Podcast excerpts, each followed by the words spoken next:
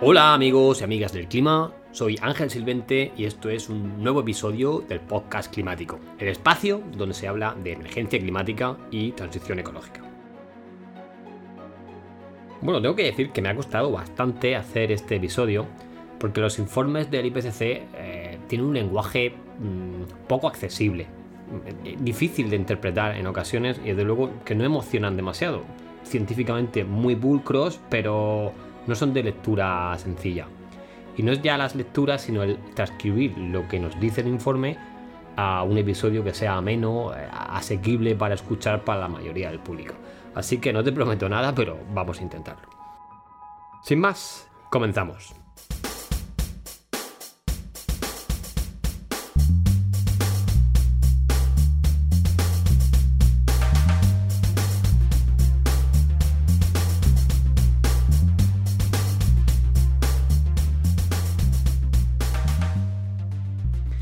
Lo primero que te contaré es qué es el IPCC y cómo funciona. Seguramente ya conoces bastante de ellos.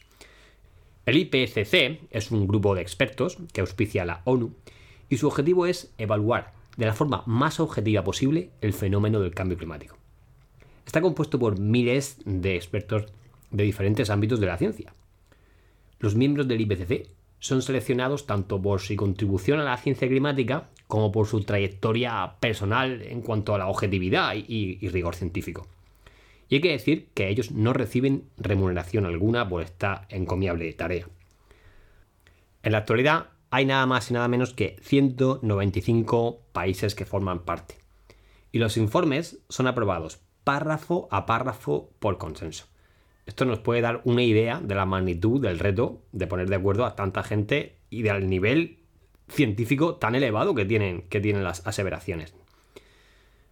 Se puede decir que se recopila la mejor ciencia disponible, porque el IPCC no hace investigación directa, se basa en lo que está publicado en las revistas con revisión por pares. Hay tres grupos de trabajo. El grupo 1, que establece bases científicas y físicas del cambio climático. El grupo 2, que se centra en impactos, adaptación y vulnerabilidad el grupo 3 que habla de mitigación, de cómo reducir emisiones, de cómo resolver esto. Lo que se ha publicado eh, recientemente, bueno, este verano, en, agosto, es el sexto informe del grupo 1, el de las bases científicas. Te cuento todo esto porque, como puedes imaginar, los informes son de, de una pulcritud exquisita. Se trata de tochos de unas mil páginas. Uno de los grandes problemas del IPCC es que esta forma tan minuciosa de trabajar descarta sistemáticamente las predicciones que puedan resultar más impactantes. Otro problema es el lenguaje técnico, un lenguaje que, como decíamos antes, no emociona, no es cercano para la mayoría de los mortales. Tengo que confesar que no me he leído el informe de las mil páginas, me he leído el informe para responsables de políticas, que es, digamos, la versión resumida que, el IPCC elabora para que los responsables en cada país de, promover políticas climáticas puedan hacer llegar eh, esto a las decisiones. Aún así, varias veces necesité una pequeña adaptación eh, y, eché mano de la, guía resumen del Ministerio para la Transición Ecológica, que dejo enlazada en las notas del episodio y te recomiendo que, le eches un vistazo. Bueno, pero ¿qué dice este informe? ¿Qué tiene de, de llamativo? Bien, lo más rotundo es que asegura que el planeta ya se ha calentado 1,1 grados centígrados y la responsabilidad es del ser humano. Y esto lo determinan con un, con un calificativo que llaman como virtualmente cierto. ¿Qué significa virtualmente cierto? Pues que esto lo podemos decir con una probabilidad entre el 99 y el 100%. Bueno, llevado esto al lenguaje del día a día, si decimos, oye, yo entro a trabajar los lunes a las 7 y media, para el IPCC eso no sería una certeza.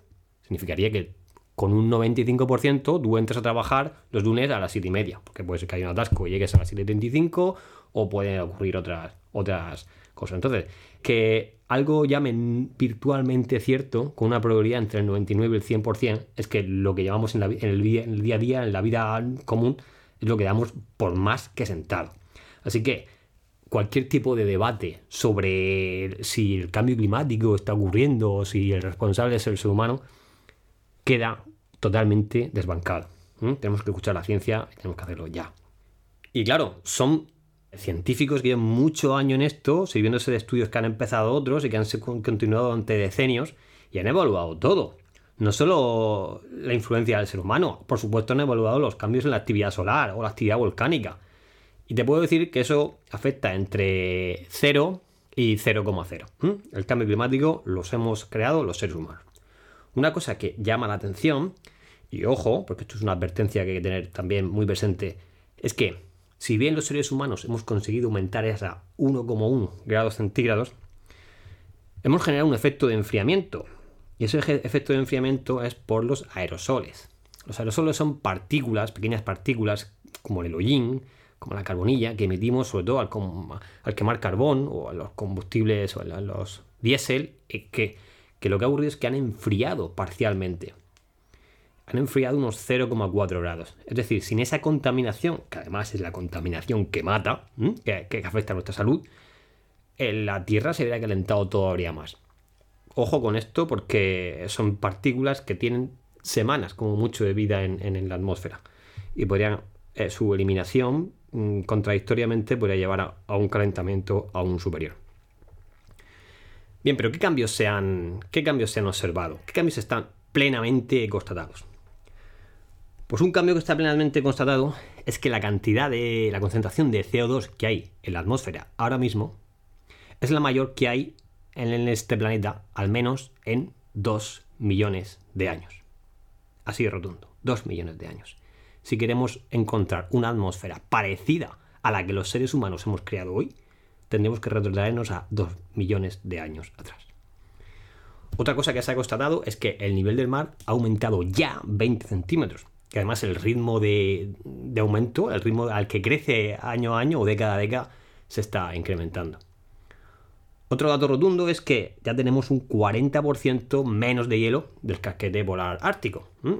Y eh, otro efecto que se ha observado, que posiblemente ya muchos de nosotros habíamos empezado a cuadrar causa-efecto, es que los extremos climáticos se están potenciando en todo el mundo. Tanto por exceso de lluvias, lluvias torrenciales, como danas, eh, como eh, las lluvias que han tenido recientemente en Alemania como por temperaturas extremas, como aquellas que comentábamos en aquel momento del Heat Dome en Canadá, 49,7 grados, ah, por encima de los 50 grados de latitud norte. Y ahora, en este momento, en el momento que grabo este episodio, tenemos anomalías térmicas de 12 y 14 grados en toda Europa, en pleno invierno, alcanzando temperaturas más que primaverales. Se han extremado también las sequías, los huracanes, y esto da lugar a que, a que surjan mega incendios, como los que asolaron Australia hace un par de años o como los que asolaron California hace también año y pico. Bien, esos son eh, cambios que ya se han observado, que se han constatado. ¿Y qué se espera? Eh, una parte del informe nos dice qué posibles efectos son esperables en, en un futuro. Las predicciones del IPCC se plantean en seis escenarios socioeconómicos que llaman SSP y un numerito de, coletilla que van del SSP1 al SSP5. Digamos que son mm, distintos escenarios de, pues, de, crecimiento de la población, de la economía, de uso de combustibles fósiles o de uso más de renovables y que, van cambiando en, función de, lo que pudiera, van a distintos niveles de calentamiento a final de siglo. Los escenarios, que como he dicho son SSP1 al 5, llevan la coletilla, llevan un numerito adicional que es el forzamiento radiativo que habría en 2100. Forzamiento radiativo, del que ya hemos hablado anteriormente en este, en, este canal, es eh, el efecto que, que esa atmósfera rica en gases de invernadero generaría en la Tierra aumentando la, cantidad de calor del, Sol que queda, que queda atrapada. Entonces, el SSP1 tiene dos, dos escenarios uno que llevaría un calentamiento de 1,5 grados y otro que llevaría un calentamiento de 2 grados. Por eso hay seis escenarios, eh, pero los numeramos del 1 al 5. Bueno, según el escenario se establecen diferentes rangos de impacto. El mejor de los casos sería el SSP1 con un forzamiento radiativo de 1,9 vatios metro cuadrado en 2100. Y el peor, el SSP5, que nos llevaría a un forzamiento radiativo de 8,5 vatios metro cuadrado. ¿Mm? Ahí hay una traducción entre qué ocurre en cada escenario y los resultados esperables. Entonces, hablando de temperaturas, nos estaremos moviendo en un rango de 1,5 grados, que todavía hoy, al menos teóricamente, son alcanzables, evitar pasar de 1,5 o de 4,4 grados en el peor escenario planteado. Esto significa también que, por, ejemplo, en los escenarios intermedios podamos quedarnos sin nada de hielo en el Ártico en 2050. Estamos hablando del verano ártico. O estamos hablando de que el nivel del mar suba 0,5 metros en el mejor de los escenarios o 2 metros en el peor de ellos. Pero ojo, porque aquí sí que el, IPCC hace algo nuevo, algo que no había hecho hasta ahora, es empezar a plantear extremos climáticos, fenómenos que podrían írsenos de las manos. Y habla de que en 2300 el mar habría subido 15 metros. Con la cobertura de nieve pasa algo parecido. Estaremos hablando de que en el mejor escenario se reduciría la cobertura de nieve en un 5% o en un 25% en todo el planeta en el peor de los casos. Hablemos de un mundo donde esa blanca Navidad mm, sea un recuerdo prácticamente del siglo del principio del siglo XXI. Una de las cosas que a mí me ha, preocupado, yo soy un habitante del sureste ibérico, región que es semiárida, región costera, es el aumento de probabilidad de, sequías. En el escenario de SSP1 estaremos hablando de que una sequía que ahora mismo se da una vez cada 10 años eh, se multiplicará por dos. Tuviéramos, pues cada 10 años tenemos dos sequías fuertes. Pero es que en el peor de los casos estaremos hablando de que en 10 años tenemos 8 sequías fuertes. Es decir, cuando vas a salir de una, has entrado en otra. Es un cambio radical del clima, de las condiciones. Y con las olas de calor pasa algo parecido. De que tengas una super ola de calor cada 10 años a que tengas prácticamente olas extremas de calor todos los años son muy diferentes los escenarios. Un asunto que llama especialmente la atención es la constatación de que ya hemos generado cambios irreversibles, al menos en milenios. Es decir, hemos pasado puntos de no retorno. Algunos de esos puntos son el colapso de los glaciares en todo el mundo, el aumento del nivel del mar, el aumento de temperatura del océano y su acidificación. Hemos desencadenado procesos que al ritmo que vayan, más rápido más lento, van a tardar al menos milenios en poder recuperarse. Por otro lado, se plantea con gran claridad la relación entre las emisiones acumuladas y el nivel de calentamiento esperado. Dicho de otro modo, nos habla de los presupuestos de carbono o cuotas de gases que podríamos emitir y los, los efectos que tendrían a nivel de calentamiento. Eh, esto pone de manifiesto que ya es muy complicado no, superar los 1,5 grados. Y es incierto, dudoso, que, no estemos ya condenados a pasar los 2 grados. Pero sí que es verdad que eh, constata la necesidad de, eliminar carbono con tecnología, de hacer una eliminación tecnológica de carbono de la atmósfera. De este asunto, de la eliminación tecnológica de carbono, Estoy preparando un interesante podcast, una entrevista con un investigador de primera línea.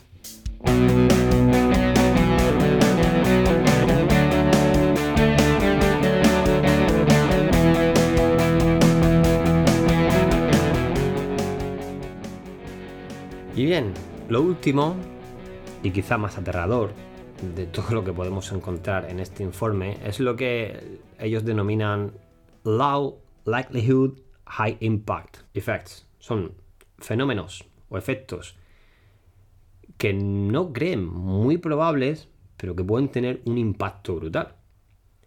Y explico esto un poquito mejor. Mm, en el afán de, generar informes muy pulcros, muy, muy comedidos en las aseveraciones, eh, siempre se ha tachado al IPCC de, quedarse corto ¿no? en las predicciones que hace. Y, eso se ha ido viendo, que, la realidad ha ido superando lo previsto. Aquí abren el que puedan ocurrir cosas que sin que ellos estimen como muy probables puedan ser fatales. Estamos hablando de fenómenos como un aumento brusco del nivel del mar, porque colapsan las grandes masas de hielo del, planeta. No, están seguros de que, las grandes masas de la Antártida y Groenlandia puedan permanecer ahí. O que haya un cambio abrupto en las condiciones de las corrientes oceánicas, como por ejemplo la, la corriente del Golfo, que hace que Europa sea una zona relativamente templada y, húmeda. Una parada de la corriente del Golfo enfriaría brutalmente Europa y la secaría, literalmente. o que haya aumentos de temperatura mucho mayores que los que el propio informe predice. Esto puede llevar a, cosas como la muerte masiva de los bosques del planeta. O lo que es peor, a que ocurran varias cosas de este tipo a la vez. Eh, entonces el, informe abre la puerta y admiten que no tienen ni idea de lo que realmente puede llegar a pasar. Que son fenómenos que escapan a, a la capacidad científica de hoy día, pero que no son nada descartables y nos advierten sobre ellos. Lo que sí dejan claro es que a mayor nivel de emisiones, es mucho más probable que estos fenómenos pueden llegar a ocurrir. Bueno, pues vamos a pasar a las conclusiones o las tips finales del episodio. Estos han sido los datos y predicciones más llamativos del informe. A modo de conclusión, me gustaría compartir contigo una reflexión. Tengo que decir que la reflexión no es mía. Se la escuché al doctor ingeniero Íñigo Losada, que es investigador de la Universidad de Cantabria y uno de los autores principales, coordinador del IPCC. A él lo escuché en un curso sobre cambio climático al que asistí en Donosti hace unos años. La reflexión, mm, al menos como yo la entendí, decía lo siguiente. Es que la intensidad de los impactos climáticos posibles es muy variada los informes del IPCC advierten que es muy probable que ocurran cierto tipo de impactos que son severos, como los que hemos descrito en este episodio. Frente a eso está la percepción general de la sociedad que entiende que, que no es tan grave, ¿no? que tendemos como sociedad a, subestimar estos impactos y a seguir con nuestro día a día como, como si nada. Es decir, tendemos a creer de forma engañosa que los efectos del cambio climático pues no serán para tanto. Y luego está el otro extremo. Fenómenos realmente catastróficos. Esos que hablábamos antes de alto impacto y baja probabilidad. Fenómenos que de ocurrir, y estamos viendo que no es nada descartable que ocurrieran, lo perderíamos absolutamente todo. De forma análoga, cuando alguien, por ejemplo, coge el coche por la mañana para ir al trabajo, valoramos como muy poco probable tener un accidente mortal. Nuestra percepción no, suele pensar en eso, ¿no? No pensamos que nos vayamos a matar cuando vamos a trabajar. Pero no es descartable, de hecho ocurre en ocasiones. Sin embargo, toda la movilidad está organizada en torno a ese tipo de evento en el que lo perderíamos todo.